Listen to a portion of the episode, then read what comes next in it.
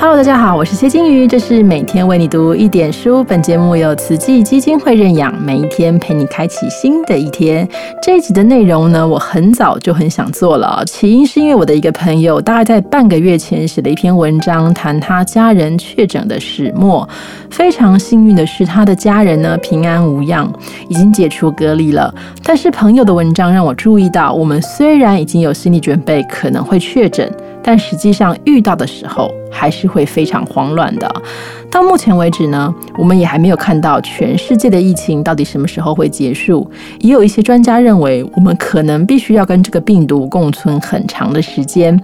那么，我们就有必要做好心理准备。所以今天邀请的是临床心理师黄天豪先生，请他来跟我们谈一谈：如果我不幸确诊，我该怎么办？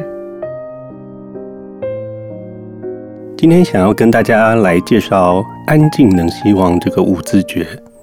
这个是欧美各国灾难的创伤专家针对大型的灾难跟创伤归纳出的五种介入的原则。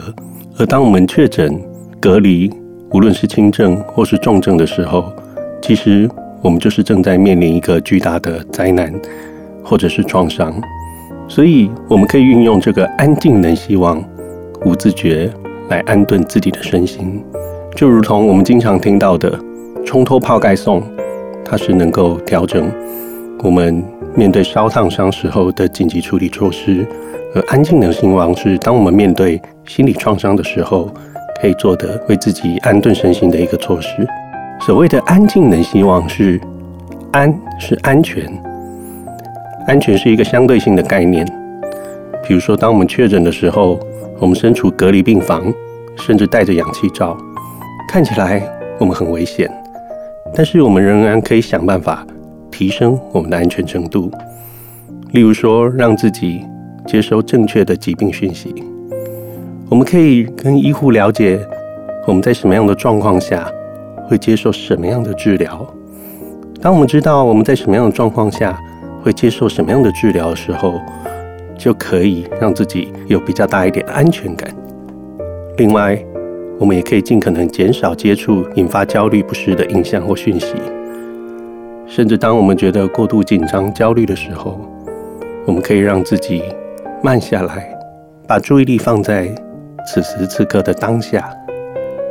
例如，眼前能够看到的事物，耳朵可以听到的声音，身体可以觉察到的感觉。让我们重新与当下的环境连接。第二个口诀“静”是指镇定跟平静。平静是为了让我们能够减缓过度强烈的情绪波动，这样子能够让我们减缓后续更多的困扰。所谓的平静，不是要我们压抑情绪，而是要让我们获得一种自我的掌控。而镇定平静要怎么做呢？首先。我们可以知道，所有这些压力引起的焦虑反应，它都是自然的。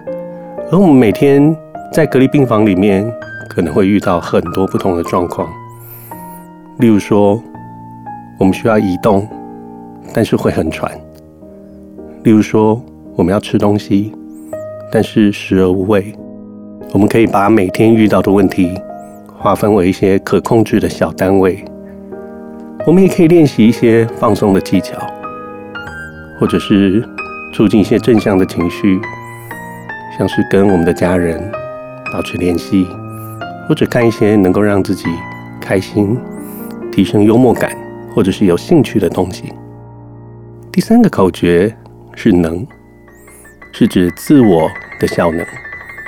效能是指当我们知道自己做得到的时候，我们能够感受到的全能。还有尊严感，甚至我们也可以因此得到控制感。怎么样去做到效能呢？其实就像我刚刚说的，知道我们自己拥有许多解决问题的能力，可能只是小小的，包括当我们处在隔离期间，甚至只是整理我们自己所在的空间，设定一个我们当下可以完成的小小目标。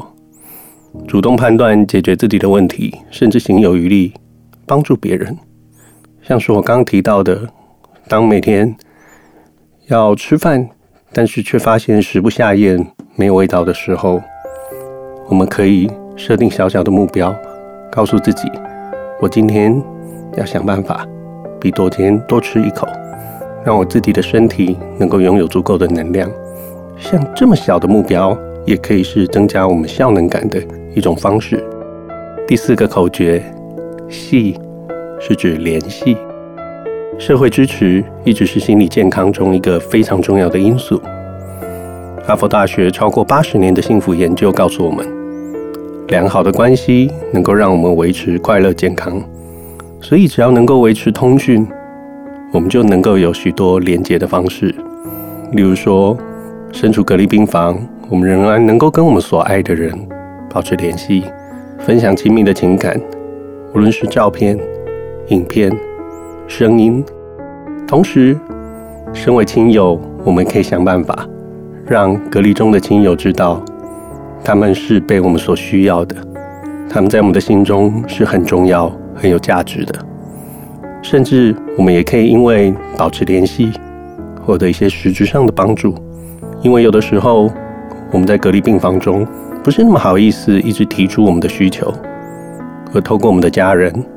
我们就可以获得一些实质上的协助，不管是餐点或者是治疗等等。最后一点，望是希望，希望是盖洛普调查主张最有力量的幸福信念。希望是一种思考未来的方式，它包含一种主动性，而且我们要付出努力。所谓希望，是指我们设定一个向往的未来目标，并且规划前往目标的途径，最后看见自己已经展现出来的力量。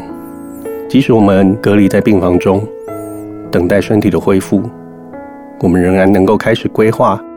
如果我们平安出院，我们可以出去做什么？也许跟我们的亲人见面，也许带我们的孩子，跟我们的家人去什么样的地方，庆祝我们重获新生。